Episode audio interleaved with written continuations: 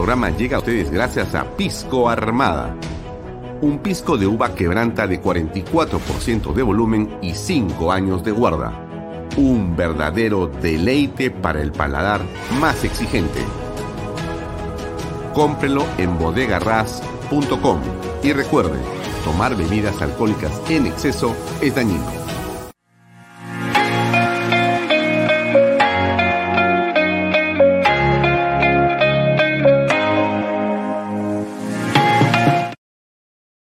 Coldwell Banker Realty Bienes Raíces.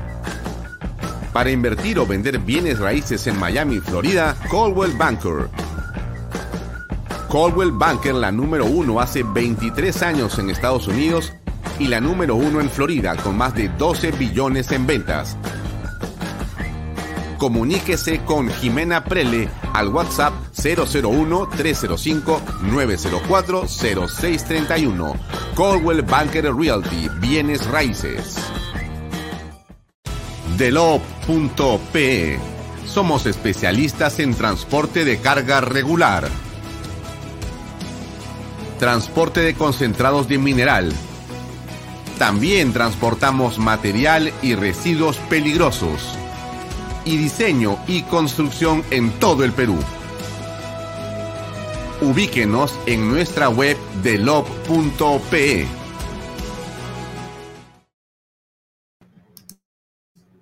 ¿Qué tal amigos? Muy buenos días. Mejor dicho, muy buenas tardes, noches.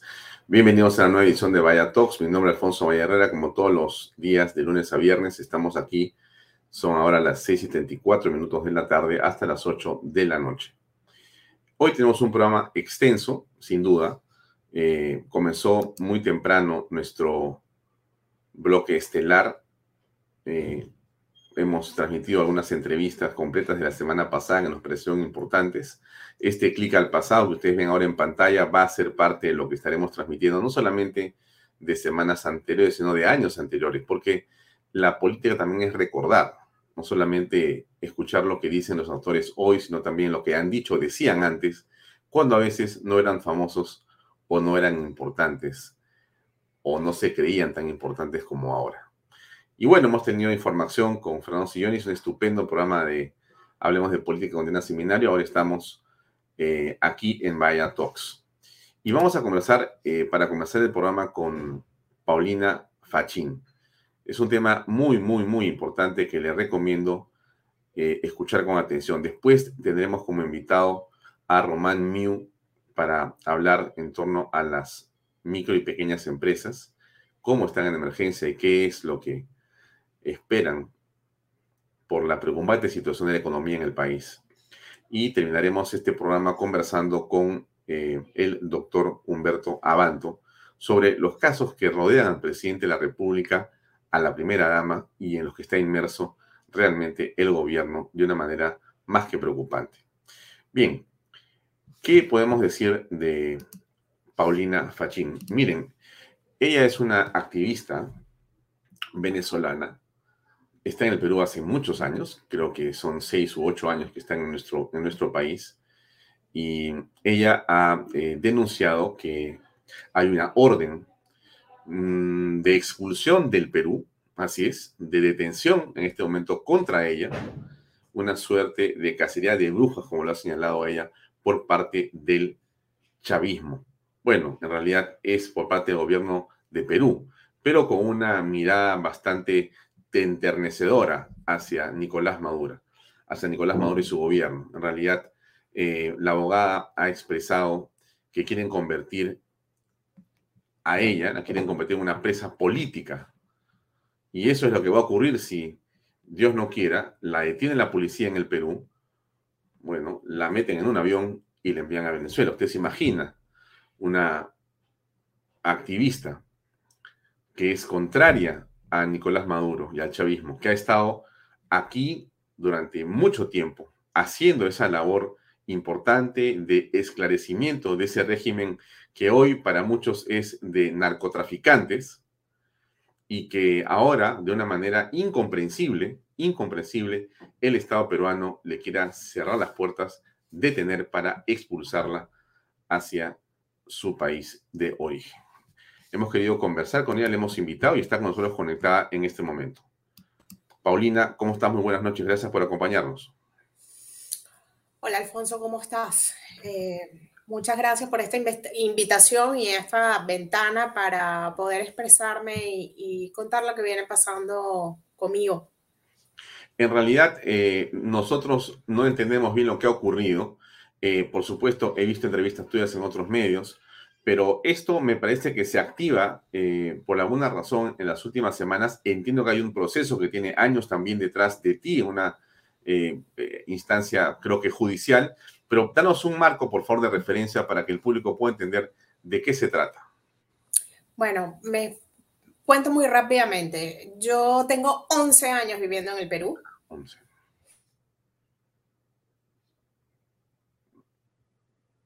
Eh, me parece que ha habido algo con la comunicación. ¿O soy yo? Alejandro Peña, ¿estás ahí? internet, sí. Es el de ella, ¿no? Es correcto. Dame un segundo, por favor, que me comunico. Ya, esperamos un segundo, pero les voy contando un poquito porque tenemos algo de información sobre lo que ha pasado en el caso de Paulina.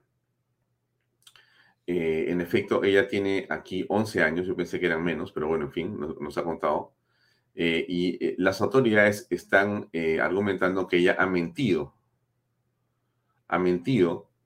Y entonces, por lo tanto, este, como ha mentido, esas mentiras traen como consecuencia la negación de la estadía en el Perú por más tiempo. Y por lo tanto, tiene que irse del país.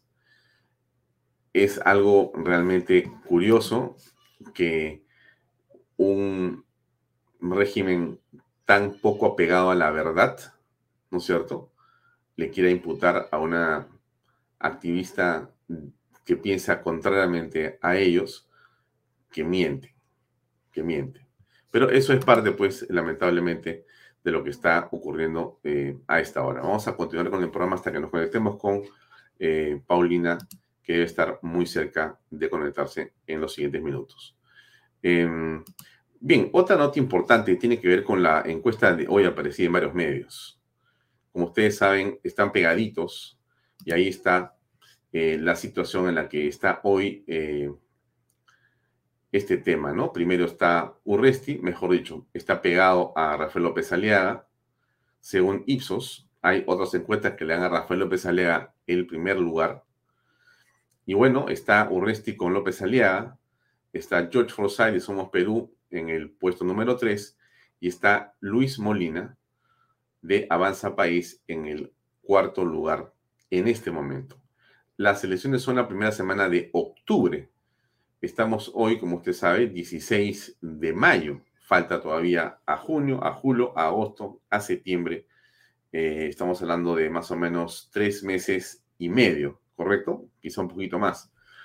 Bueno, estar hablando a tres meses y medio de lo que va a ocurrir con eh, la este, elección parece realmente ocioso, sinceramente. Pero yo se los pongo para que usted vea cómo está la situación, simplemente como para que lo tenga como referencia, ¿no? Eh, Daniel Urresti es el candidato del partido Podemos, del, señor José Luna, eh, que por lo general vota en el Congreso cerca del presidente Pedro Castillo y Perú Libre. No siempre, es verdad, pero por lo menos con bastante frecuencia. Y más bien parece ser un bloque oficialista o una candidatura oficialista.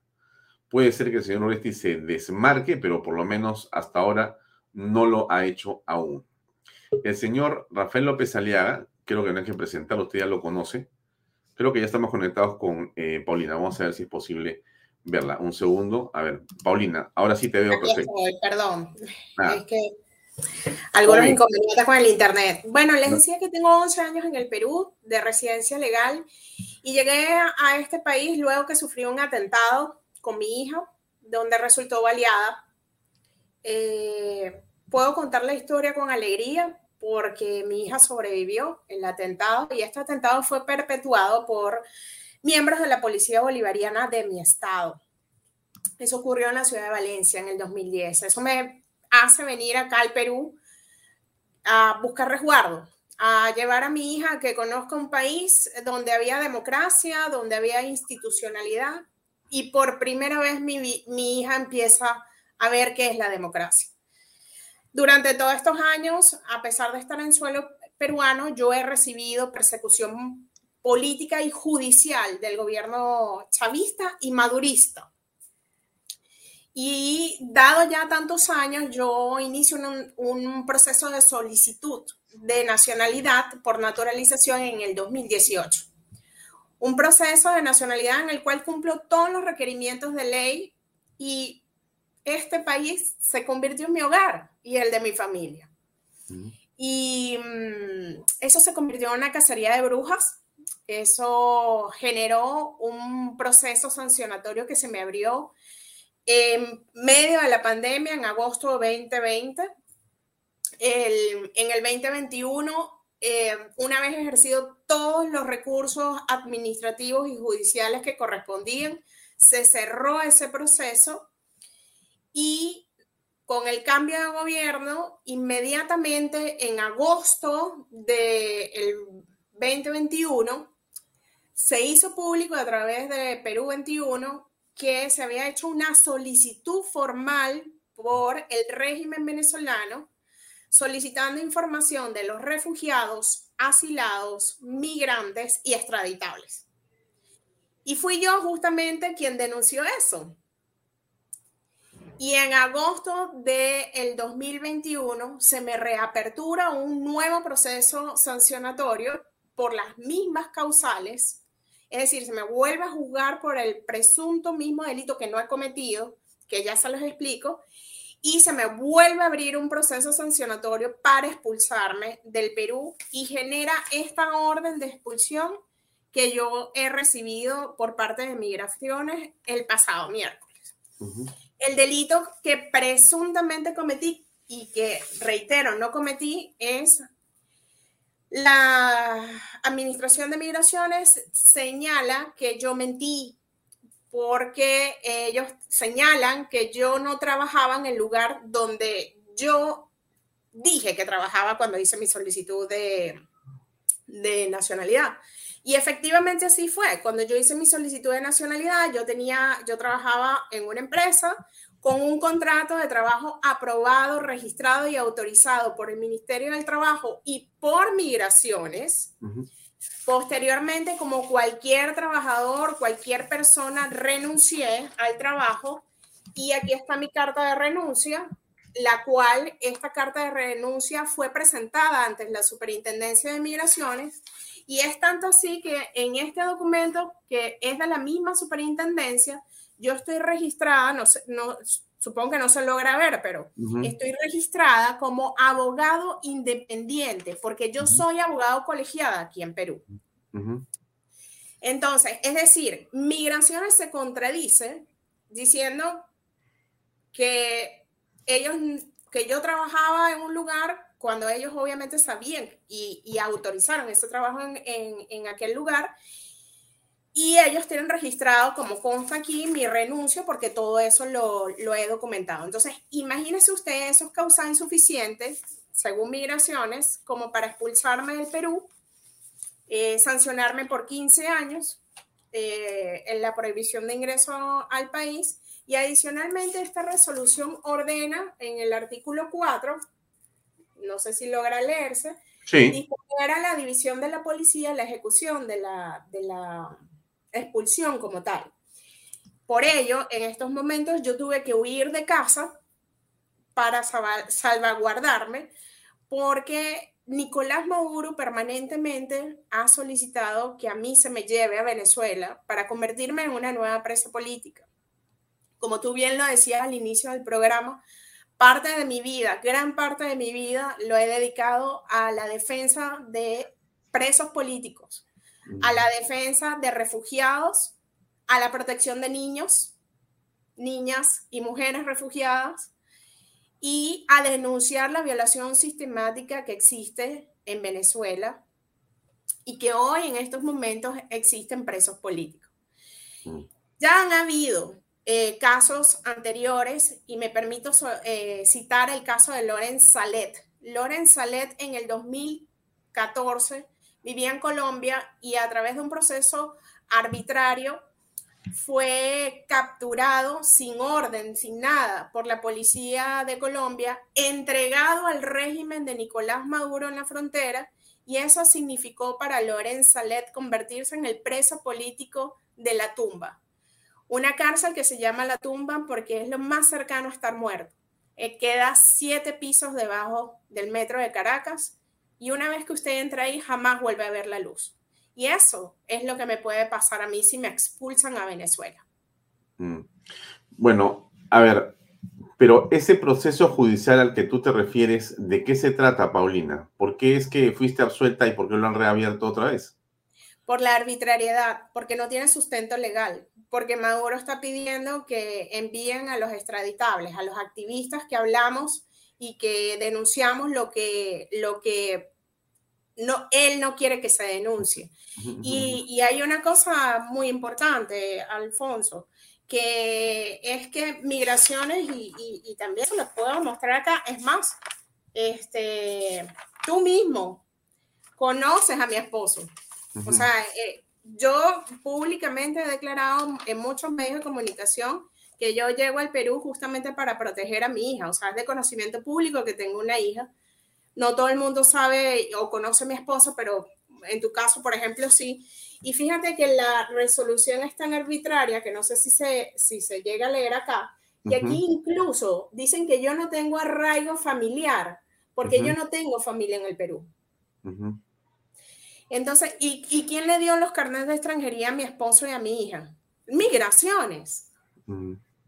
Entonces ha sido una, una, una violación sistemática de, la misma información que ellos tienen, porque ¿quién más va a tener la información que ellos mismos? Cabe destacar que anteriormente, en el 2017, el ex embajador del el chavismo en Perú, Diego Molero, a mí me denunció eh, ante la Fiscalía de la Nación Peruana por el delito de instigación al odio, terrorismo y usurpación de funciones. Eso porque di una declaración como en estos momentos lo estoy dando contigo, era sobre el tema de los pasaportes y que no había pasaporte para los niños venezolanos en el exterior. Denunció penalmente a Jaime Chincha, que era el periodista, porque me entrevistó, y denunció al canal por permitir esa entrevista.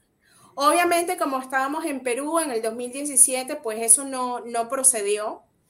Eh, yo he denunciado públicamente eh, agentes del chavismo y lo he denunciado públicamente. He, pedido investigaciones ante la fiscalía. He iniciado juicios al, eh, respecto porque en mi casa en muchas ocasiones tengo agentes del chavismo tomándome fotos, haciéndome seguimientos y eso sale en la televisión venezolana en Caracas, en la televisión del Estado venezolano para hostigarme, ¿no? Y no sé si recordarás también el caso de los carteles que forraron Lima con unos carteles horrorosos que me malponían frente a, la comunidad, ante, ante la ciudad, diciéndome cosas terribles, asegurando cosas terribles eh, de mi persona que son completamente falsas también. O sea, el hostigamiento ha sido permanente y se han utilizado eh, no solamente este hostigamiento de amenazas y públicas, sino también eh, la justicia e incluso denuncias ante la fiscalía. Hmm. Bueno, eh, me pregunta justamente José Luis Seca, lo escribió a su momento, ¿por qué no pides un proceso de habeas corpus? ¿En qué está tu defensa? Hemos solicitado un proceso de habeas corpus, se hizo el jueves pasado, eh, ha sido asignado el juzgado tercero constitucional de la Corte Superior de Lima. Eh, y bueno, estamos realizando la, defensa que corresponde. Y créeme, eh, Alfonso, que he venido defendiéndome durante todo este tiempo en todos los ámbitos, en, el, en el ámbito administrativo, en el ámbito judicial, Hoy tuve, y, me permito agradecerlo públicamente, una, una grata reunión con, el, con las personas, con los abogados de la Defensoría del Pueblo del Perú, quien tomando conocimiento de mi caso, eh, por instrucción de la, de la defensora Rebollar, han querido conversar conmigo, preguntarme qué es lo que está pasando y se van a personar también en el caso que creo que es importante porque es una violación de derechos humanos. Y el daño irreversible de expulsarme a, Venezuela es completamente real. Bueno, Paulina, te deseo lo mejor. Eh, te rogaría que te mantengas en contacto con nosotros durante la semana y nos cuentes el avance del caso y estamos nosotros con líneas abiertas permanentemente para tu caso, lo que sea necesario para poder prevenir o para poder ayudarte desde Canal B, ten la plena seguridad que lo vamos a hacer. Este caso nos merece, por supuesto, la atención como tantos otros, pero aquí se aprecia claramente que existe una intencionalidad política de Nicolás Maduro y sus huestes, y eso creo que hay que detenerlo como sea. Así que te vamos a apoyar en todo lo que sea posible, eh, Paulina, por favor manténnos al tanto eh, todas las veces que sea necesario. A tus órdenes. Muchas gracias, Alfonso. Ok, buenas noches. Buenas noches. Bien, amigos, este caso es eh, realmente preocupante. Creo que a todos nos llama la atención que pueda ocurrir algo con una activista que ha estado aquí durante mucho tiempo y ha estado trabajando en función y en pos de eh, una Venezuela libre y democrática. Em, yo también estoy de acuerdo contigo, eh, Phil Arenas de Ruyu. Qué increíble hasta dónde puede llegar estos delincuentes corruptos. realmente sí, ¿eh? esto es, eh, le deseamos mucha suerte, gracias a José Luis Secada, que le deseamos también suerte a eh, la señora Paulina, Paulina Fachín.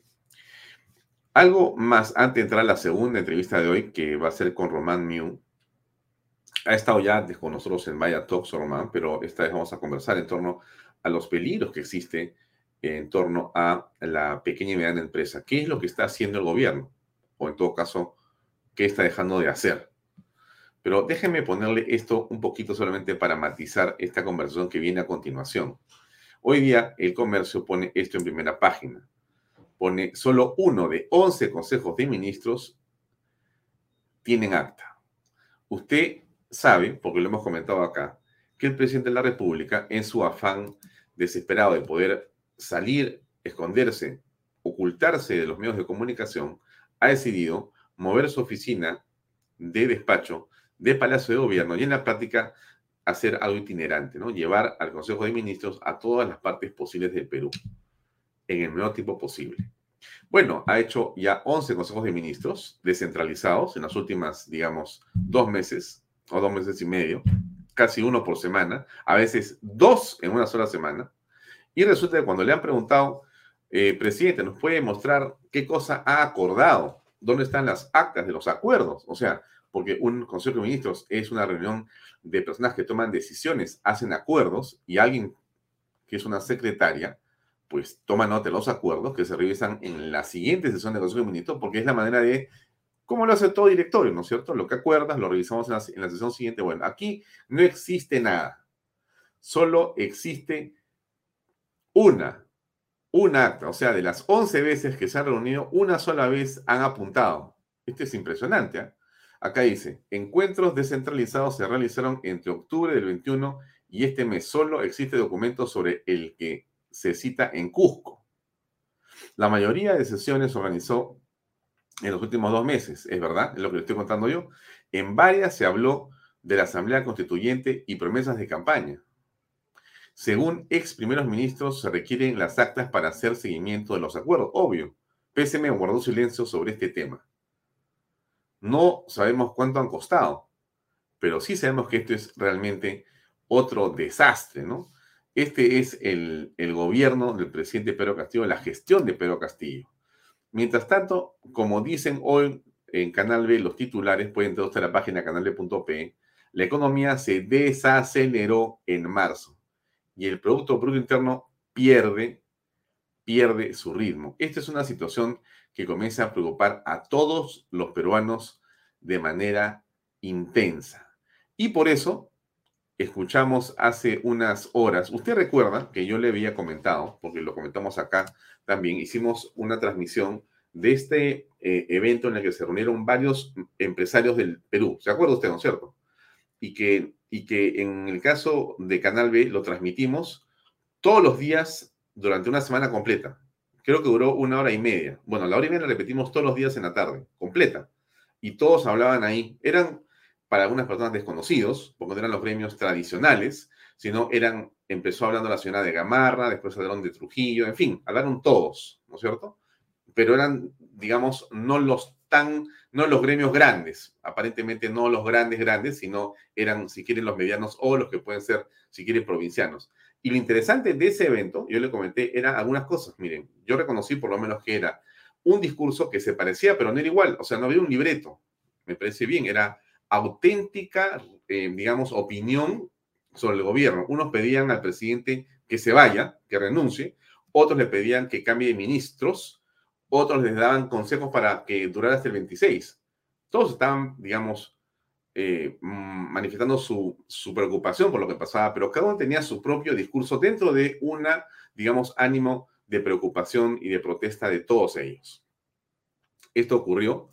La impresión que me dio a mí, lo comenté yo, creo que ahí también en otros lugares, que no pasó nada con esa, con esa comunicación. He visto hace unos días a un grupo de, no sé si fueron de gamarristas que estuvieron con el presidente. Pero esto ha continuado. Y en las últimas horas yo he vuelto a escuchar a un grupo de microempresarios sentarse otra vez en la mesa y volver a coger el micro y hablar fuerte, ¿no es cierto? Bueno, entonces hemos, hemos buscado a uno de ellos, que es uno que representa a las micro y pequeñas empresas, un hombre que tiene una gran experiencia, un hombre que es muy representativo, que se llama Román Miu. Usted lo conoce porque estaba acá presente, hemos conversado antes. Bueno, a ver, ¿qué piensa Román Miu? ¿Qué está pasando realmente en este momento en el país? Vamos a conversar con él a continuación. Román, ¿cómo estás? Buenas noches. Hola, ¿cómo estás, eh, Alfonso? Muy buenas noches. Gracias por la invitación nuevamente de estar en tu programa. Bueno, Román, cuéntame qué está pasando con las micro y pequeñas empresas en el Perú en este momento. Bueno, en este momento nosotros estamos ya en crisis, crisis terminal, llamemos así, porque la situación ya es insoportable, no lo podemos seguir, digamos, eh, con un, con un eh, clima económico totalmente, ya tú los has comentado, en, prácticamente en recesión, ¿no? O en desaceleración, pues, si lo queremos llamar en una forma eh, más elegante, pero nosotros, nosotros ya sentimos prácticamente una recesión en, nuestro, en nuestra actividad, en nuestro sector. Entonces, eh, ya tú estás, has comentado, el 29 de abril tuvimos una conferencia de prensa, eh, más de 10 gremios, eh, dirigentes de gremios, tanto de locales como el interior del país, sobre todo en cámaras del interior del país, expresamos nuestra preocupación y, y ahora poco, el sábado, nos volvimos a reunir, pero ya sumando otros gremios más, o sea, tenemos digamos, ya 20 20 dirigentes que han expresado su, su palabra y todos coincidimos de que estamos en una situación muy mala y por eso que en esa reunión del sábado pasado nos hemos declarado en emergencia, ¿no? No que el gobierno nos declare, sino nosotros mismos nos hemos tenido que declarar en emergencia porque no podemos ya seguir soportando eh, esta inseguridad ¿no? económica, eh, no hay programas, no hay, no, hay, no hay nada. O sea, lo único que el señor presidente y sus ministros eh, siguen haciendo proselitismo político porque creo que ellos no, no sienten que están en, en, el gobierno, ¿no? El señor presidente cree que, que sigue siendo candidato a, a ser presidente, pero creo que no se ha dado cuenta que ya es presidente del 28 de julio. ¿no? Ahora, ¿a cuántas empresas representan ustedes, eh, Román? Bien, eh, los gremios que hemos estado, prácticamente más de 200 gremios a nivel nacional, yo pienso que fácilmente superamos eh, representar más de un millón de empresas. Fácilmente. Un millón de empresas. Ahora, cuando tú dices estamos críticos o al borde de la extinción o una situación eh, muy mala, exactamente a qué te refieres. Este millón de empresas, bueno, da eh, eh, empleo entonces a varios millones de personas. Bueno, la pregunta es, ¿cómo es eso que están mal? Eh, ¿A qué te refieres exactamente? Bueno, nuestro sector, en la micro y pequeña empresa, lo conformamos más de 4.500.000 empresas.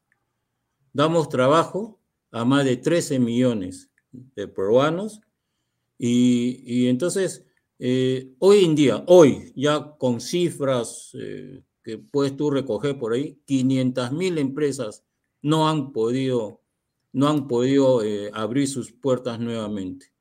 Y está aumentando. Y están, sí, 500 mil, así, una cifra eh, confirmada de empresas que no han podido eh, abrir sus puertas nuevamente. Y tú sabes que estas empresas formales hoy ya son ambulantes. Pero esto es quiebre por el COVID, es por el gobierno. ¿O es por el gobierno? es por la situación económica, primero arrastrado desde el COVID, por supuesto, pero acentuado por el gobierno del 28 de julio, porque cuando se eligió al señor presidente, muchos teníamos la expectativa que iba a dar una reactivación económica fuerte al país, porque así prometía en sus, en sus campañas, eh, eh, digamos, en sus campañas. ¿Tú creíste en el gobierno? Yo realmente yo no creo, yo no he creído en el candidato, porque nosotros, los empresarios, no comulgamos con, con ideologías que buscan eh, erradicar la economía social de mercado, ¿no? Así que por eso nosotros, los empresarios, no comulgamos, pero lamentablemente hay peruanos que están en pobreza y extrema pobreza, que sí creyeron en él, y muchas microempresas inclusive creyeron en él. Pero lamentablemente hoy, hoy, la mayoría de, las, de nuestras microempresas que creían en él ya en estos momentos se sienten totalmente defraudados y sobre todo pues eh, que esa posición de apoyo que tenía hacia él hoy no existe más, ¿no? Entonces, y, lo que, y sobre todo lo que nosotros nos damos mucho más pena es que se ha perdido más de 5 millones de empleos y hoy tenemos 5 millones de empleos precarios realmente. Precarios que significa que no están en planilla, significa que lo que llamamos muy popularmente cacholean aquí y allá, y, muchos de ellos inclusive eh, tenemos referencias pues que solo tiene una comida al día, ¿no? Entonces, este grupo de personas es lo que a nosotros nos da más pena porque eh, hoy en día vemos que el PBI está bajando, digamos, su crecimiento está bajando a un ritmo pero impresionante de que este año probablemente sea el crecimiento nuestro menos de 3, ¿no? O sea, eh, llegue a 3 o a un poco menos de 3. Pero esto qué quiere decir para, para toda la gente que no entiende qué significa tener un PBI menos de 3? O sea, significa menos trabajo, menos inversiones y va a aumentar más la pobreza. Eso es lo que significa.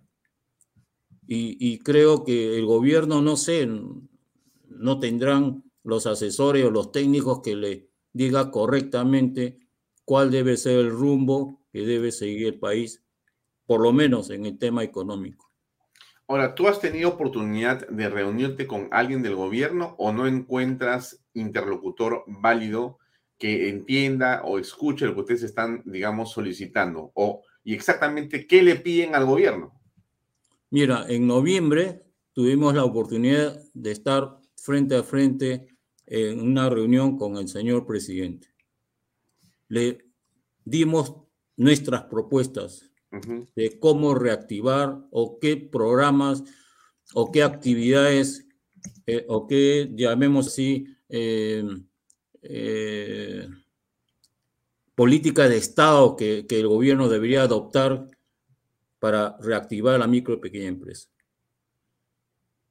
Estuvimos de acuerdo en volvernos a sentar para trabajar no, no para hacer, no para hacer eh, una foto con el presidente. Pero ya han pasado más de cinco meses y nada ocurrió hasta el momento.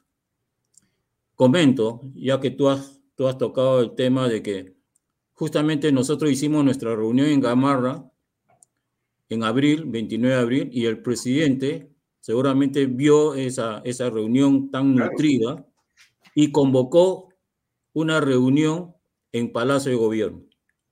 ¿De acuerdo? Sí, yo lo vi, yo vi sentados ahí algunos. Exacto. reunió a algunos, algunos dirigentes de Gamarra, ¿no? Siempre hay gente que le gusta hacer vivas al señor presidente. Claro, porque él decía, yo voy a Chile, hablo de Gamarra y no saben lo que es, vamos a hacer esto, vamos a hacer, dije, oye, bueno, se amistaron, dije yo, eso me parece bien. Pero ¿qué pasó en realidad? Pero, pero mira, la comparación es, nuestra reunión en Gamarra fue reunión de dirigentes a nivel nacional.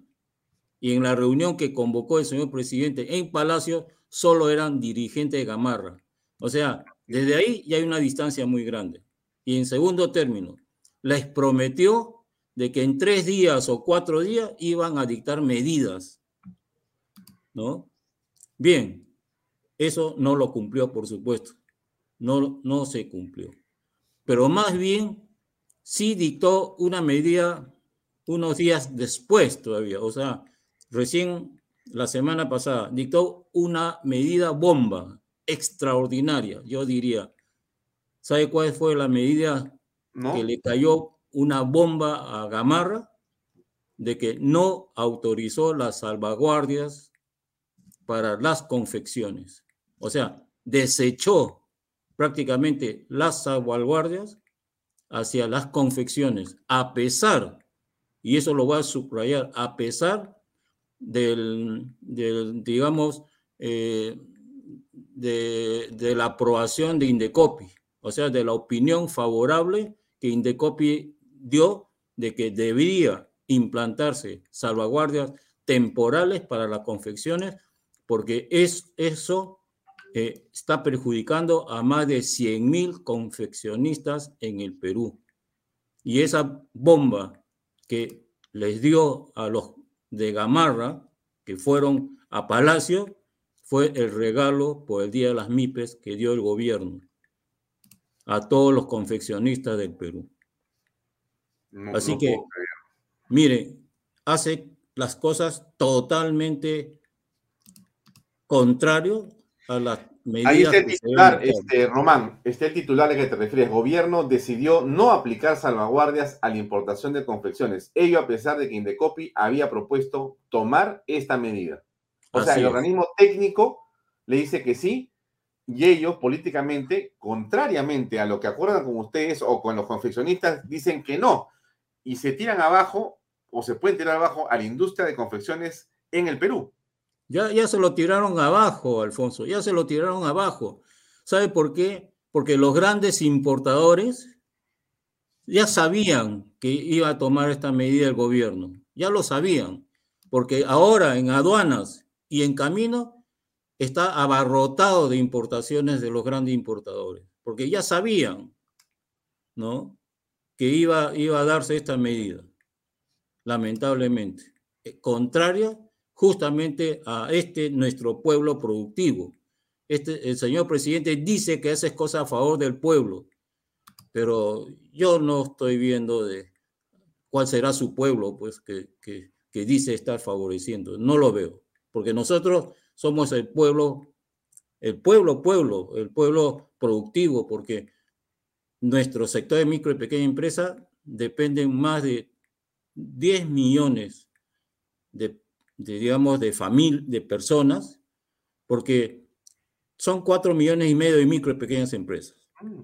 Estas micro y pequeñas empresas son unidades familiares, Alfonso. estas unidades familiares significa papá, mamá, un hijo, dos hijos. Ya, 4 o 3 por 4 millones, ahí están 12 millones que dependen económicamente del sector. Y aparte, 13 millones de trabajadores dependen de nosotros, ¿no? Porque generamos ese empleo de 13 millones, o sea, dos terceras partes de la población del Perú depende de la micro y pequeña empresa. Entonces, si él habla de pueblo, ¿dónde está el pueblo entonces de, lo que él habla? No lo entiendo, ¿no? Los pequeños agricultores, perdón, solo para los pequeños agricultores, que también son parte de nosotros, como micro y pequeñas empresas, le han dejado sin fertilizantes para su campaña. Esto quiere decir que, va a ser un desastre en nuestra campaña agrícola en, los próximos meses. Mm. Ahora, muy bien, dicho esto, dicho esto, eh, Román, ya sin que haya dudas de la intención del gobierno, porque en los hechos va en sentido contrario al sentido común, a la lógica y a lo que se comprometen con ustedes. Va en sentido contrario. Muy bien. Y, estamos viendo lo que está pasando. Muy bien. Entonces, la pregunta que todos nos hacemos es: ¿qué van a hacer, Román? Bueno, ¿Qué vamos a hacer? No sé, no sé, me, me, auno al, grupo de los micro y pequeños empresarios, no sé cómo, cómo ayudarlos. ¿Qué, ¿Qué hacemos? Dime tú. Bueno, nosotros el sábado pasado ya hemos declarado que estamos en emergencia y estamos en sesión permanente de todos los gremios. Hemos decidido ya tomar medidas drásticas porque, porque ya hablar, ya no se puede hablar, pues, ¿no? Tú dices cuál es el interlocutor. Bueno, eh, nuestro interlocutor era el señor presidente, pero hemos tenido dos, tres reuniones con él frente a frente y nada ha pasado. Entonces, creo que tenemos, ya eh, hemos decidido tomar medidas drásticas y estas medidas drásticas eh, probablemente, porque yo no puedo en este momento lanzar que así va a ser, porque tenemos que tener un acuerdo entre todos los gremios, de entre ellas salir a la calle probablemente, o sumarnos a paralizaciones o hacer nuestras paralizaciones de, todo el, aparato productivo de la micro y pequeña empresa. No nos queda otra, porque antes de cerrar tenemos que hacer, digamos, tenemos que adoptar estas medidas eh, drásticas, porque creo que el presidente, el señor presidente, como ha sido dirigente gremial, dirigente sindical, creo que su único idioma o lógica es las calles, ¿no? Las calles. Claro, claro, claro. te están diciendo, este, acá te dicen, únanse, únanse a las marchas. Antes de cerrar, marchar.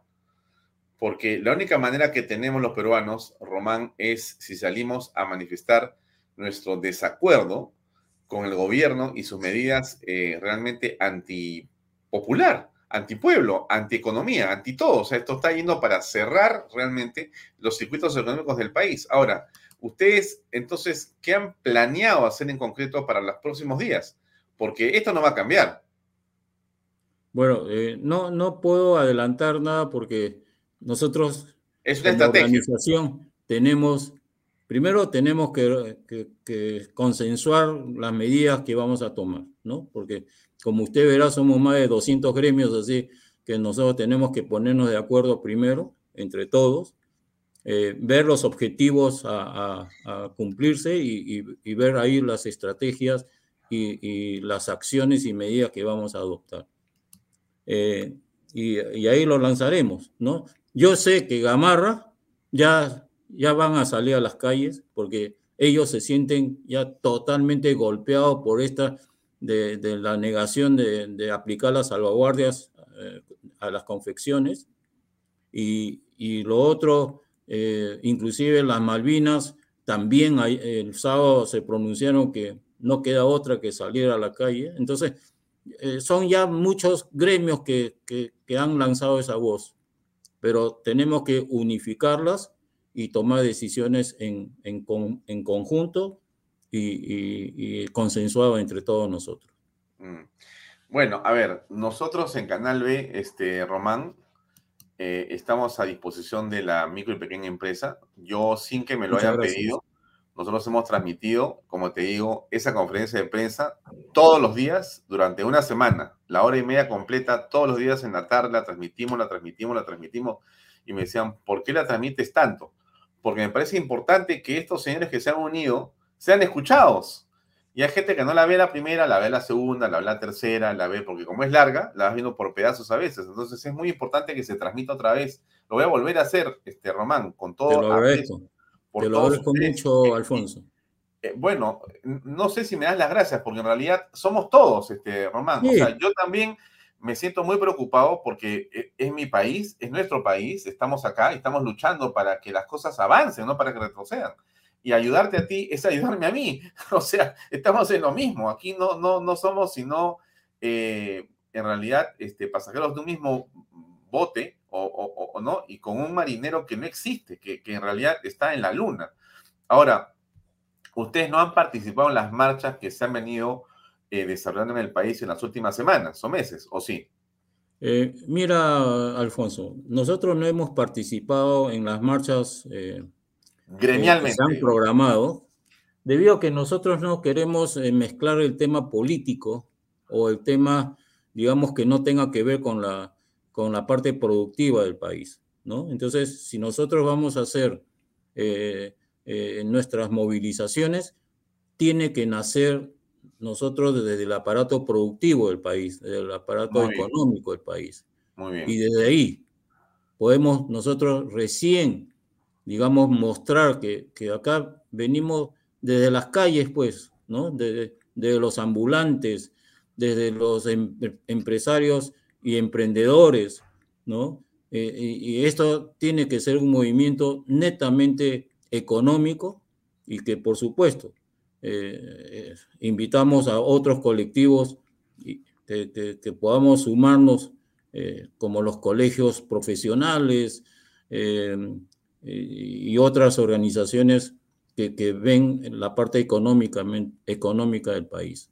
¿no? y, y, realmente las micro y pequeñas empresas en el país es el 99.6% de las empresas. Así que todos estamos involucrados realmente con una u otra actividad económica. Y hay una cosa. Queremos... Román, has dicho algo que quiero este, detenerme un minuto en eso y te pediría un poco más de ampliación. ¿por qué has hablado de unidades familiares? Eh, en el Perú, eh, quizá tenemos uno de los, eh, digamos, espíritus más emprendedores que hay en el mundo. Es la realidad de nuestra patria. Así, está, así estamos hechos los peruanos. Quizá la hiperinflación y el gobierno de Velasco Alvarado en el pasado nos enseñó a ser súper productivos cuando pudimos serlo. O sea, hemos aprendido que hay que trabajar mucho, muchísimo, sin descanso para salir adelante. Estamos acostumbrados a trabajar bien y mucho. Y entonces, ese trabajo se ha forjado en la familia. En, tú hablas de, empresas unifamiliares. Claro, es en la familia donde el emprendimiento surge, pero es el esposo que ayuda a la esposa, son los hijos que se preparan en los institutos o universidades para apoyar ese trabajo familiar y comienzan a desarrollarlo y va creciendo poquito a poco, se va ampliando y va a crearnos empresas que son después un poquito más grandes o, crecen o se quedan iguales, pero son familiares. O sea que es la familia en realidad el gran soporte de estas micro y pequeñas empresas. Es enorme la cantidad de familias vinculadas. ¿Cómo, cómo crees tú que hay que mirar este fenómeno, que es muy positivo también para la reconstrucción. Bien, mira, esto, este fenómeno, como tú dices, es, un fenómeno que, nace de buscar nuestra propia sobrevivencia económica, ¿no? Porque ya hemos visto a lo largo del, del tiempo, los gobiernos han desatendido justamente este sector de la micro y pequeña empresa. Acá nosotros no pedimos ni bonos, ni, ni dádivas, ni esas cosas. ¿Qué es lo que pedimos? Pedimos un clima de tranquilidad, un clima social y, un clima que pueda ver que vamos a crecer. Porque crecer es el crecer, eh, digamos, el crecimiento económico del país es lo único que va a garantizar que nosotros tengamos trabajo, que nosotros tengamos actividad económica y que podamos dar eh, eh, mucha fuerza y empeño a que nuestro emprendimiento logre consolidarse primero y luego ir creciendo. Hoy en día, mire, la realidad no es así. lamentablemente. Hoy en día, en vez de crecer, de que mi microempresa se convierta en pequeña y pequeña a mediana y así, hoy no sucede eso. Hoy más bien estamos retrocediendo. Estas 500 mil empresas micro y pequeñas que han sido formales, ahora ya son ambulantes. O sea, en vez de ir hacia adelante, estamos retrocediendo a nuestros orígenes, porque muchos de nosotros hemos empezado como ambulantes, ¿no? Y ahora, después de un buen tiempo, quizás 20 años, tenemos, tenemos que regresar nuevamente a ser ambulante. Entonces, ¿dónde está, dónde está eh, eh, digamos, el progreso de, de nuestro sector? Ahora, tú dices muy claro, nosotros hemos aprendido a trabajar, ¿sabe qué? En la crisis, porque hemos tenido que afrontar la crisis del gobierno militar, hemos tenido que afrontar la crisis del primer gobierno de Alan García, hemos tenido que afrontar la crisis de pasar de, un, de un Estado eh, controlista y de un Estado de, de mercado cerrado a un Estado de, mercado abierto, ¿no? Pero la, hemos, la, hemos superado y nos costó 20 años para superarnos, porque la economía de sociedad de mercado vemos que es el único mecanismo o el único, digamos, eh, tipo de, de, que nos permite crecer. Y entonces ahora regresar a un estado, digamos, de, de, eh, un Estado eh, del tipo eh, empresarial o, estamos retrocediendo al año de Velasco, pues, ¿no? ¿Cuántos años? ¿no? Totalmente. Una economía, economía, dirigida. Es una locura esto, una locura. Entonces, ahí, mire, hoy día las inversiones privadas han caído. Está, está en, en cero, en menos cero todavía, ¿no? Entonces, las inversiones públicas, igual, las inversiones públicas ha, caído 20%. Claro, pues, porque los ministros, en vez de hacer gestión, están ahí haciendo proselitismo político. ¿Qué gestión va a hacer? Por eso que tiene que caer la inversión pública este 20%, mm. ¿no? sumando, sumando esas dos caídas, la, inversión privada, que, no, no, hay, y, la inversión pública que está cayendo. Entonces, ¿qué, panorama económico nos, va, nos va a, digamos, eh, no, nos va a ayudar? A, ayudar para, mm. para, salir de esto. Mm. ¿no? Ahora, Román, eh, eh, Lucy Morales, que ya es parte del equipo de Vaya Talks, eh, nos comenta algo que me parece que también deberías comentar tú. Ella dice, no despreciemos la política. Los cabezas durante años nos han metido eso en la cabeza, que hay que alejarse de la política. Más bien ella dice, involucrémonos en la política para salvar los intereses de la patria. ¿Tú no crees que ha ocurrido eso? Demasiada gente trabajando, trabajando, trabajando, trabajando. Y ha dicho todo algo al principio, no hemos querido que nos vayan a tildar de que estamos con alguna posición política. Y de repente ese es el error, Romano.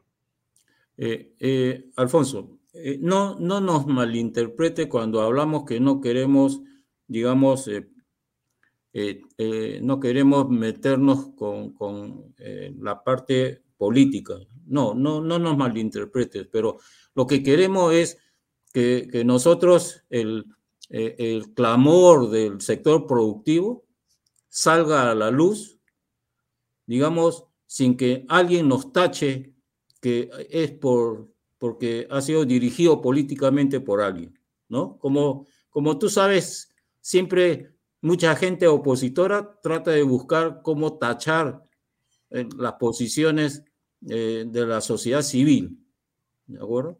Entonces hemos querido tratar de, mantenernos un poco eh, en este tema, pero que sí, vamos a tener que, involucrarnos en la parte política porque lamentablemente, son, pero estamos hablando de política de Estado, ¿no? sobre todo, política de Estado y, las, eh, digamos, afinidades políticas de cada uno de los dirigentes de, de los gremios ya es un tema personal, que no queremos, eh, ya con nuestros mismos problemas ya tenemos bastante, pero no queremos eh, todavía eh, una mezcla en estos momentos.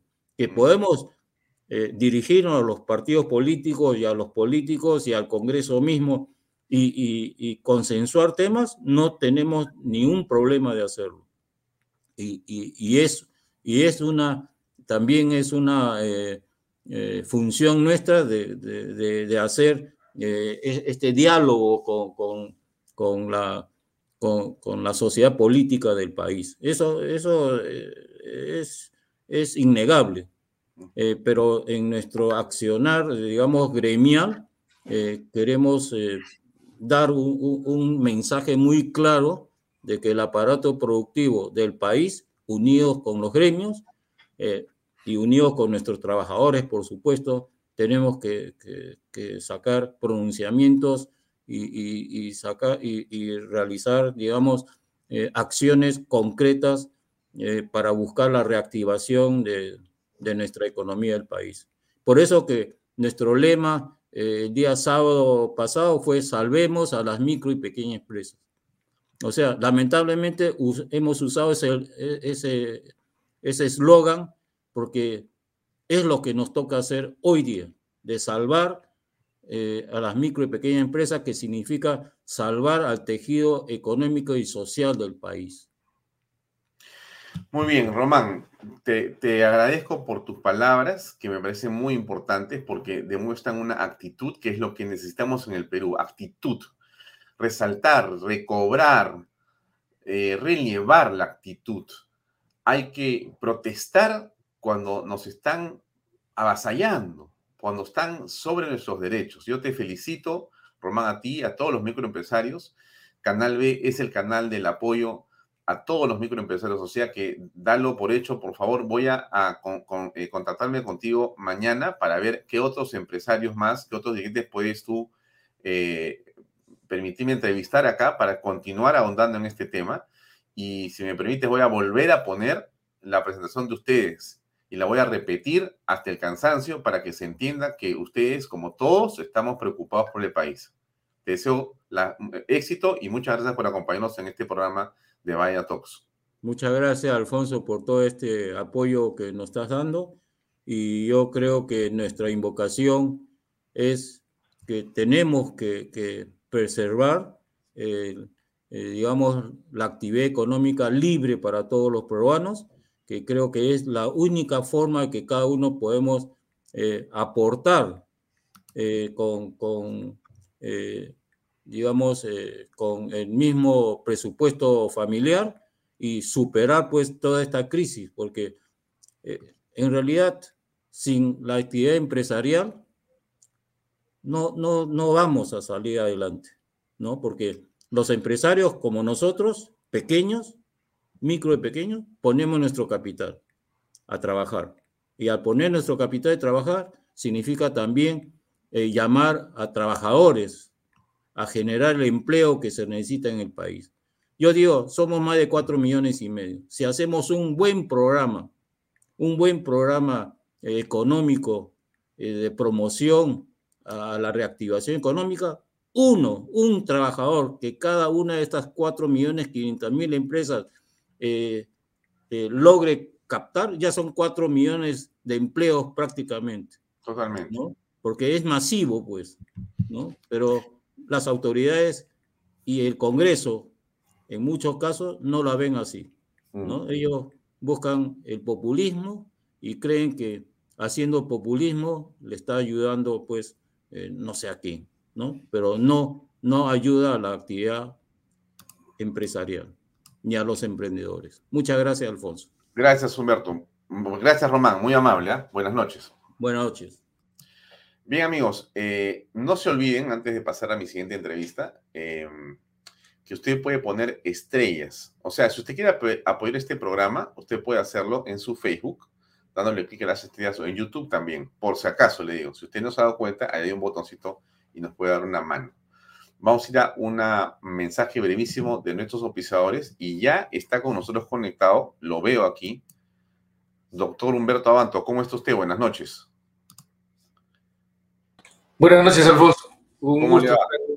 Lo, veo espléndido con su cámara, lo felicito y vamos a ir a una breve pausa comercial y enseguida retomamos la conversación, este Humberto, por favor, un, un minuto. Invierta en terrenos en Paracas con Los Portales, ubicados a solo 25 minutos del aeropuerto de Pisco y ahora a muy poco tiempo de Lima por la nueva autopista. Por eso los terrenos aquí se revalorizan rápidamente.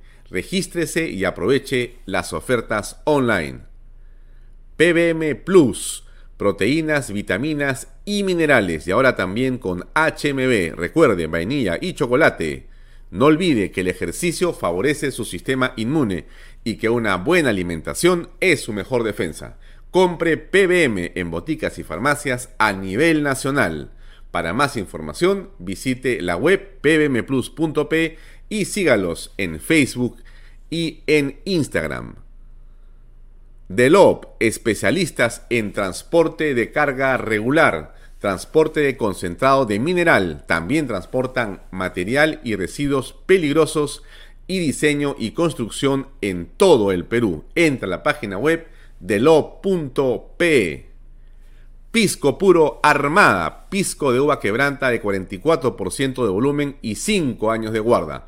Un verdadero deleite para el paladar más exigente. Pisco Puro Armada, cómprelo en bodegarras.com. Y no se olvide que tomar bebidas alcohólicas en exceso es dañino.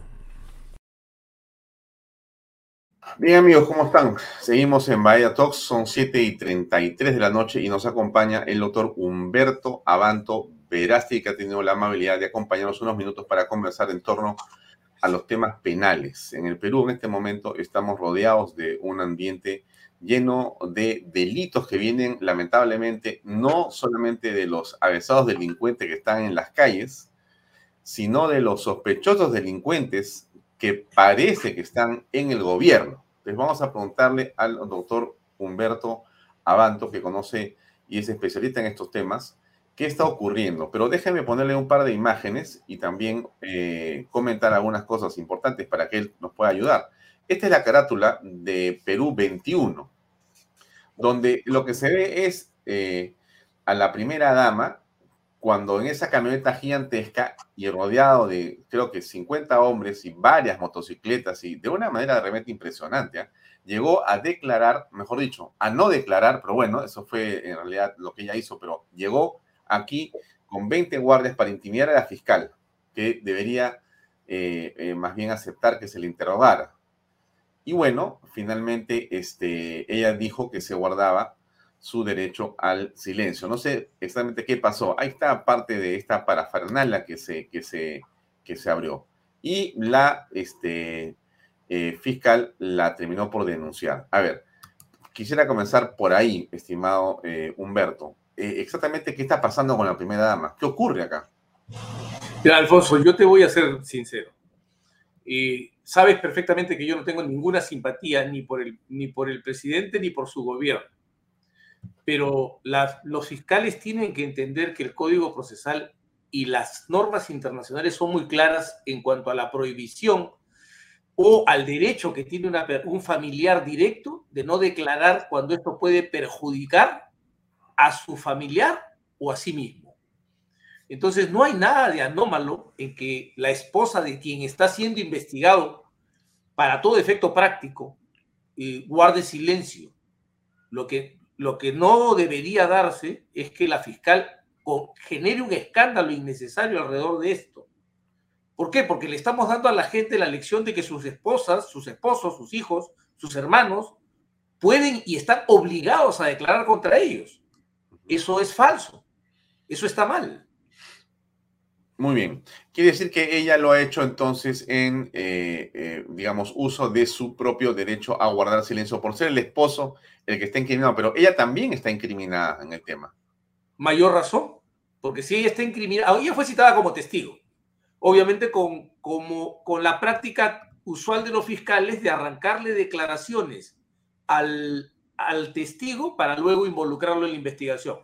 Esa práctica perversa, que en realidad no debería sostenerse, y es lo que ha originado esta situación enredada. primero que nada, toda persona tiene derecho a guardar silencio, si es que está siendo investigada. Y en segundo lugar, ningún familiar directo está obligado a declarar contra sus familiares o para que se deriven de, responsabilidades penales para esa misma persona. Entonces yo no entiendo, estoy, estoy siendo muy claro, no entiendo por qué se levanta un escándalo enseñándole a la gente a no respetar sus propios derechos. Bien, te hago el siguiente video, me parece importante que lo veamos, dura unos segundos. Incida tu comentario, por favor. Pregunto, ¿cuándo es el momento constituyente?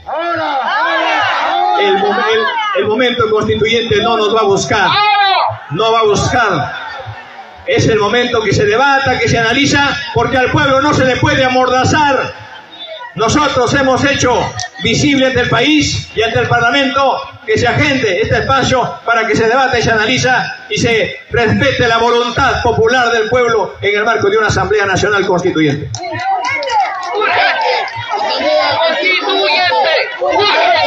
Hoy en día,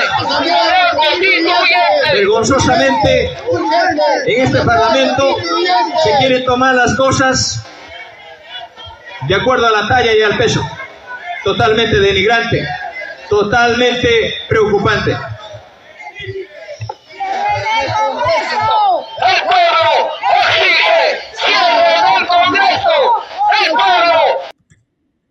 Dos cosas. Asamblea Constituyente porque el pueblo lo pide y cierran el Congreso.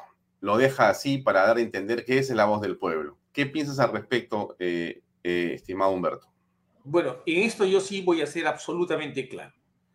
El presidente de la República presentó un proyecto que involucraba una reforma constitucional para incluir un nuevo artículo en nuestra Carta Política que permitiera someter a referéndum la convocatoria a una asamblea constituyente. Curiosamente, se suponía que este, este, este proyecto, que en mi opinión debió ser debatido un poco más ampliamente, aunque igualmente rechazado, decía algo gravísimo. En nuestro sistema constitucional el referéndum es un derecho de los ciudadanos, es nuestro derecho. Y el señor en su proyecto estaba estatizando el derecho al referéndum, porque el referéndum podía ser iniciado por, por una iniciativa del Poder Ejecutivo o por una iniciativa del Congreso de la República. Entonces ya no es un derecho, ya es una potestad estatal el consultarnos a nosotros sin que haya una verdadera iniciativa popular. No es una iniciativa popular cuando alguien desde el poder trata de promover una revisión constitucional. El señor Castillo no entiende el cambio de su situación. Él ya no es el dirigente sindical de CONARE, él ya no es el, ya no es el candidato que fue en algún momento por algún partido, él en este momento es el presidente de la República. Y lo que no puede hacer son estas dos cosas. Uno, tratar de sustituir al pueblo convirtiéndose en una especie de Mesías no elegido, invocando una reforma, un llamado a una asamblea constituyente que no está en la Constitución. Y en segundo lugar, promover el cierre del Congreso con esos alaridos que hemos escuchado. El presidente de la República tiene el deber de cumplir y hacer cumplir la Constitución. Claro, ahora no. Entra en una situación muy grave. Claro, Humberto, porque él en la práctica, eh, primero que regresamos otra vez a la Asamblea Constituyente que acaba de ser archivada, y él la vuelve a poner sobre el tapete y continúa en el tema, pero además eh, alienta esos gritos y esas ideas de cierre del Congreso, porque en esa lógica en la que él está discurriendo es la voz del pueblo es la que, la que importa. Y acá la estoy escuchando. La voz del pueblo dice que sí quiere asamblea constituyente y la voz del pueblo dice que quiere que se cierre el Congreso. Entonces yo hago lo que el pueblo quiere y yo me convierto en el que básicamente está conectado con el pueblo, que es un ente, un ente lequia determinada que eh, solamente yo puedo interpretar. Un dictador completo. Es la vieja receta de los populismos, de los populismos de izquierda en América Latina.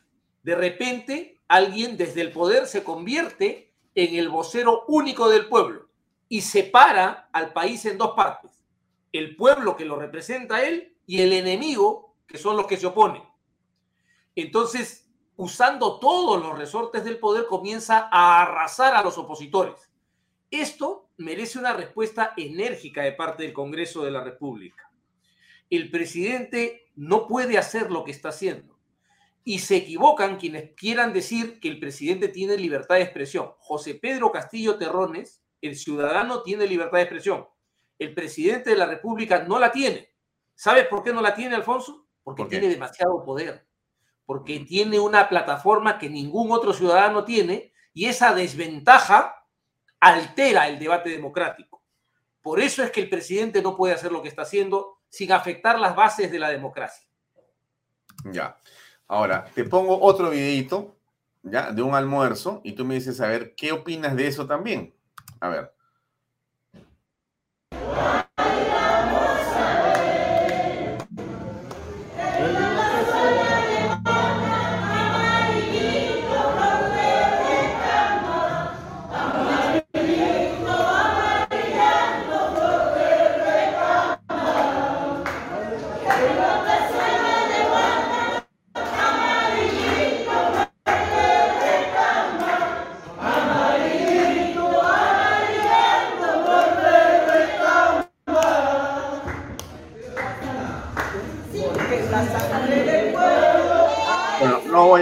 A, poner todo el audio, pero sí voy a compartir un tuit que al respecto ha escrito Fernando Rospigliosi y después José Baella. Rospigliosi es un periodista conocido, José Baella ha sido general de la policía, eh, ahora está en situación de retiro y ha sido director de la DIRCOTE, nada menos. Bueno, acá dice Rospigliosi, prefectos, subprefectos y funcionarios del Ministerio del Interior cantan canciones senderistas al finalizar un evento, donde se les impartió adoctrinamiento y directivas para el trabajo político que harán en la cobertura y sueldo, con la cobertura y sueldo del Ministerio del Interior. La reunión de dos días también fue financiada con los impuestos que pagamos todos los peruanos. Una vergüenza que las instituciones que tienen el deber de preservar la democracia y la constitución observen impasibles como el Perú va siendo capturado por una pandilla de corruptos comunistas. ¿Qué dice ella? Dice, trabajo político, ideológico, estrategia de copamiento del Estado. Mao Zedong decía,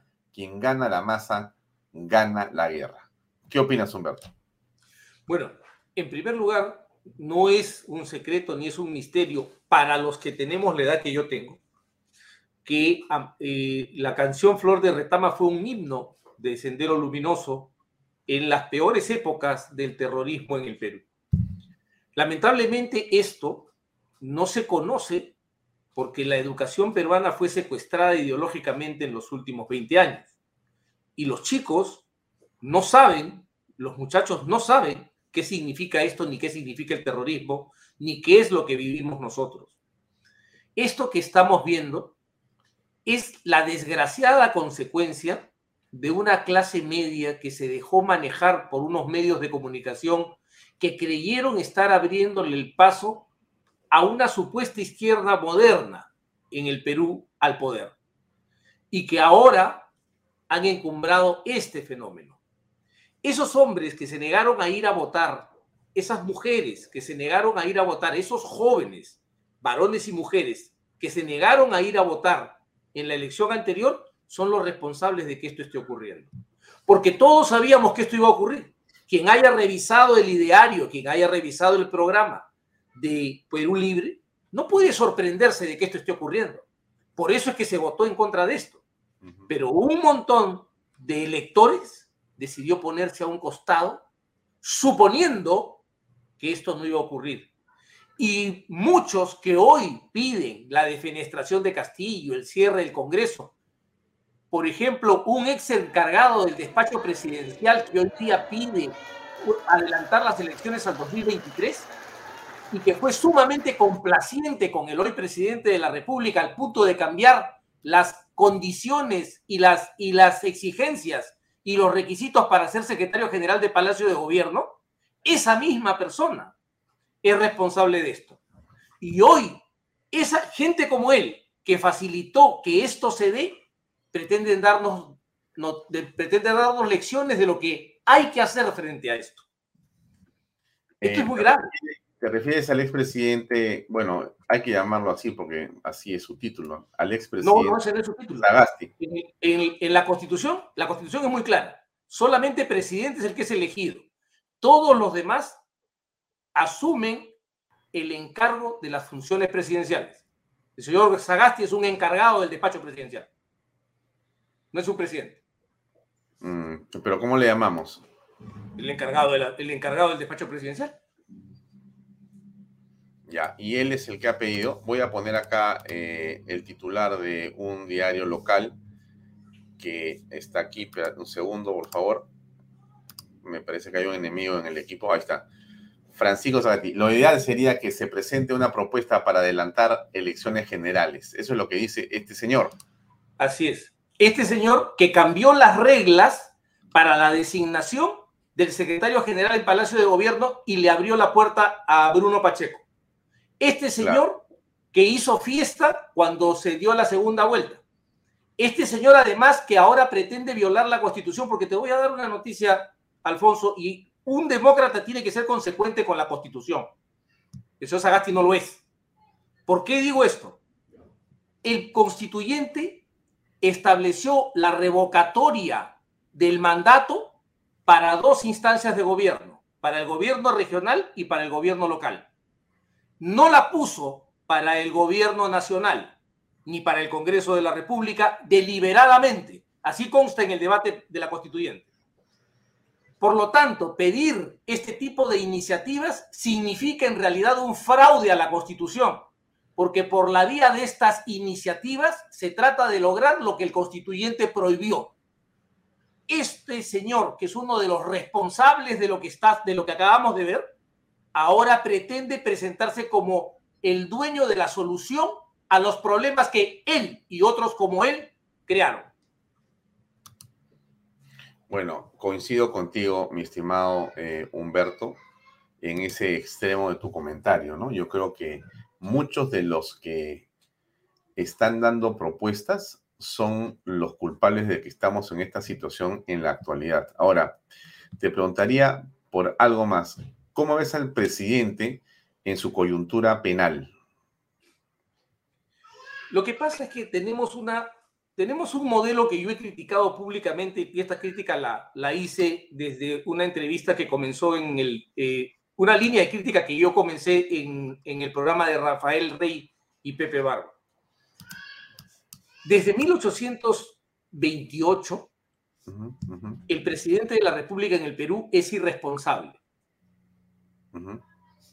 Perdón, desde, mil, desde 1824, que es la carta 26, que es la carta de Bolívar, la carta, la famosa 24, la famosa carta de la famosa carta vitalicia.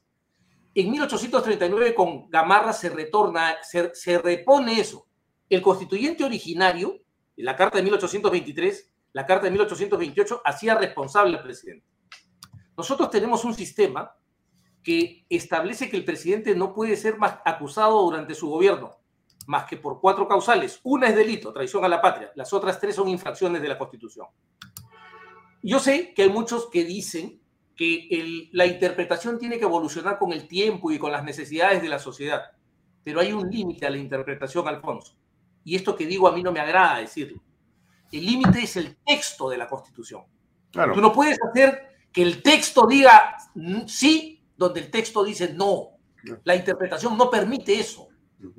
Y entonces el señor está protegido por una constitución que fue diseñada para que el señor Fujimori no fuera molestado. Mm. Porque tampoco vamos a engañarnos. ¿Por qué es tan frágil el Congreso en este sistema político? Porque así fue diseñado en la Carta de 1993 que quería un presidente más poderoso y poco proclive al control de parte del legislativo. Por eso es que se reduce el número de censuras. En la Constitución del 79 eran tres censuras para disolver la Cámara de Diputados en la constitución del 93 baja dos. ¿Quién lo hace? Lo hace la mayoría fujimorista. Vamos a ser claros con las cosas.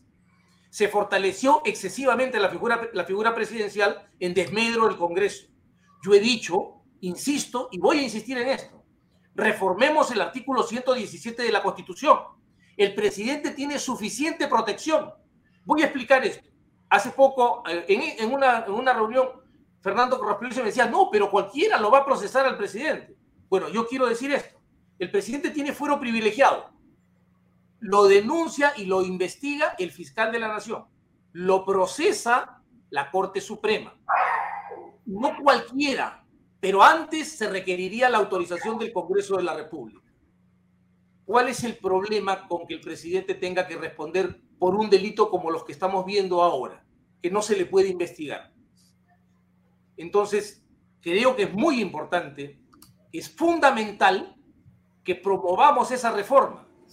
¿Quiénes no la quieren? Te lo digo con claridad, Alfonso. Los líderes de los partidos políticos, porque ellos aspiran a ser presidentes y obviamente no quisieran ser molestados si es que llegan a la primera magistratura. No quiero que me hagan lo mismo que le van a hacer a Pedro Castillo. Entonces, eso, eso es grave, es un grave error. Yo me equivoqué y reconozco cuando me opuse al levantamiento, a la eliminación de la inmunidad parlamentaria. ¿Cuántos parlamentarios están en peligro? Alfonso, ¿cuántos parlamentarios están en peligro en este momento? Ninguno en realidad. Ninguno. Ya, ¿y por qué estaría en peligro el presidente de la República? Que tiene el sedazo, tendría el sedazo del Congreso, el sedazo del fiscal de la Nación y el sedazo de la Corte Suprema. Mm. Entonces, cuando a mí me dicen, no, porque el presidente sí puede ser investigado, yo le digo a quien, a quien dice eso, usted me dice entonces que al presidente, un juez supremo de la investigación preparatoria, le puede poner un impedimento de salida? No. ¿Usted me dice que al presidente le podrían dictar una detención preliminar? ¿Eso es lo que usted me está diciendo? Porque si puede estar sujeto a investigación, a diligencias preliminares de investigación, le pueden hacer eso. ¿Es posible? ¿Dónde está ese poder escrito? En ningún lado sino que los mismos que antes decían que Pedro Pablo Kuczynski no podía ni asistir, no debía ni asistir a una citación de una comisión investigadora del Congreso, son los mismos que ahora dicen que Castillo tiene que ser investigado por el señor Sánchez. No, yo le propongo un ejercicio, te propongo un ejercicio, Alfonso, que se reforme el 117 con 66 votos. No va a haber 87. Y vamos a un referéndum. Y preguntémosle al pueblo si es que quiere que el presidente sea procesado. Ese referéndum me gustaría que se haga. A ver, ya que le gusta tanto la voluntad del pueblo. Sí, eh, para ir cerrando, mi estimado Humberto, y agradeciéndote por tu tiempo, el presidente ha pedido que se posponga eh, el interrogatorio que le han solicitado. Eh, no quiere dar cara a la fiscalía, dice hoy día correo. ¿Qué piensas tú al respecto? Que al presidente le el presidente usualmente está mal aconsejado en lo legal. Efectivamente, él como, como alto dignatario, como, como uno de los altos funcionarios que está en el artículo 99 de la Constitución, tiene el privilegio de señalar si quiere declarar en su oficina, en su casa o en el despacho fiscal. En eso no hay ninguna discusión. Lo que el señor presidente no sabe o no le han dicho es que él no puede pedir el pliego interrogatorio no puede pedirle a la fiscalía que le adelante las preguntas. Mm. Eso, esa es una mala práctica que se estableció para las comisiones investigadoras en el gobierno de Kuczynski, que, que permitió que, le, que se le permitió decir envíenme las preguntas para responderlas por escrito.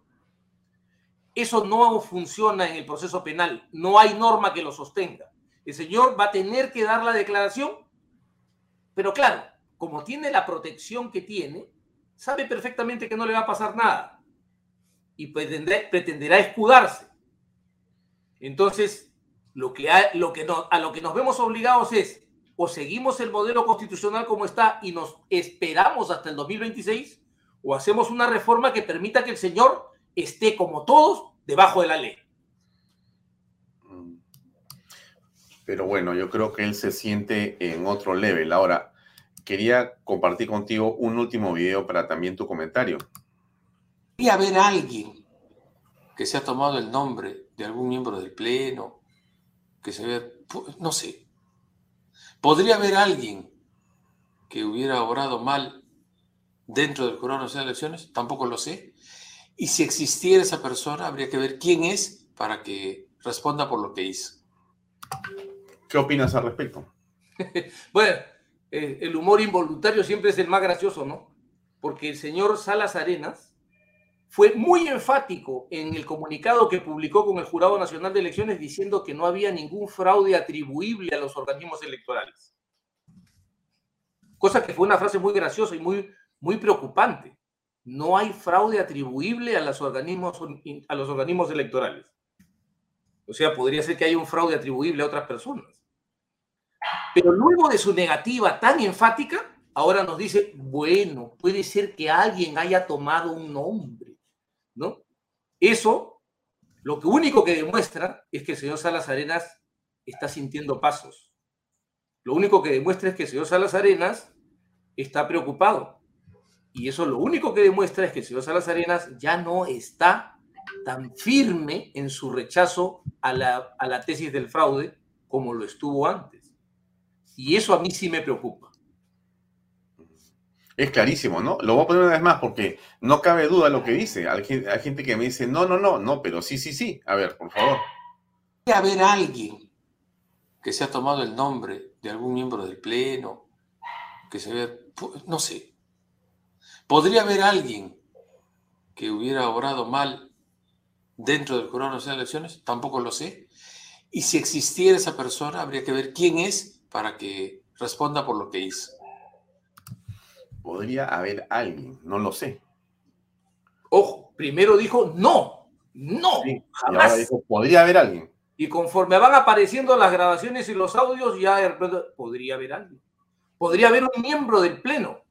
Yo le hago una pregunta. ¿Ese miembro del Pleno sería usted? Porque usted podría haber dicho de frente. Yo no. No sé si otro. Pero yo jamás. Esa primera declaración no ha venido. Y yo que conozco algo de interrogatorios, tengo que decir que cuando se dan evasivas de ese tipo, es porque alguien no está en la capacidad de decir que no es. Mm. No, es evidente que ha pasado ahí más de una cosa. Humberto, tenemos que terminar lamentablemente. Te invito nuevamente la próxima semana para extender esta conversación. Siempre es grato conversar contigo, sobre todo porque eres un hombre que domina plenamente el derecho penal. Muchas gracias por tu tiempo. Muchas gracias, querido Alfonso. Gracias, muy buenas noches. Una pausa comercial, amigos, y nos despedimos después. Adelante. Invierta en terrenos en Paracas con Los Portales, ubicados a solo 25 minutos del aeropuerto de Pisco y ahora a muy poco tiempo de Lima por la nueva autopista. Por eso los terrenos aquí se revalorizan rápidamente. Regístrese y aproveche las ofertas online. PBM Plus, proteínas, vitaminas y minerales y ahora también con HMB, recuerde, vainilla y chocolate. No olvide que el ejercicio favorece su sistema inmune y que una buena alimentación es su mejor defensa. Compre PBM en boticas y farmacias a nivel nacional. Para más información, visite la web pbmplus.p y sígalos en Facebook y en Instagram. Delop, especialistas en transporte de carga regular transporte de concentrado de mineral, también transportan material y residuos peligrosos y diseño y construcción en todo el Perú. Entra a la página web de lo.pe. Pisco puro armada, pisco de uva quebranta de 44% de volumen y 5 años de guarda. Un verdadero deleite para el paladar más exigente. Pisco puro armada, cómprelo en bodegarras.com. Y no se olvide que tomar bebidas alcohólicas en exceso es dañino. Bien amigos, eso es todo. Nos vemos mañana a las seis y media en punto con más en Vaya No se desconecte de Canal B, el canal del Bicentenario. Hoy termina nuestra promoción acá, pero mañana arrancamos temprano con más sorpresas para todos ustedes. Gracias y muy buenas noches. Este programa llega a ustedes gracias a Pisco Armada un pisco de uva quebranta de 44% de volumen y 5 años de guarda. Un verdadero deleite para el paladar más exigente. Cómprelo en bodegarras.com y recuerde, tomar bebidas alcohólicas en exceso es dañino.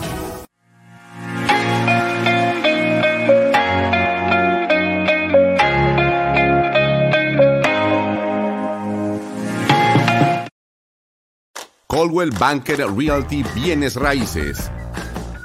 Para invertir o vender bienes raíces en Miami, Florida, Coldwell Banker. Coldwell Banker, la número uno hace 23 años en Estados Unidos y la número uno en Florida con más de 12 billones en ventas. Comuníquese con Jimena Prele al WhatsApp 001-305-904-0631. Coldwell Banker Realty, bienes raíces. Delop.pe Somos especialistas en transporte de carga regular, transporte de concentrados de mineral. También transportamos material y residuos peligrosos y diseño y construcción en todo el Perú. Ubíquenos en nuestra web de lob.pe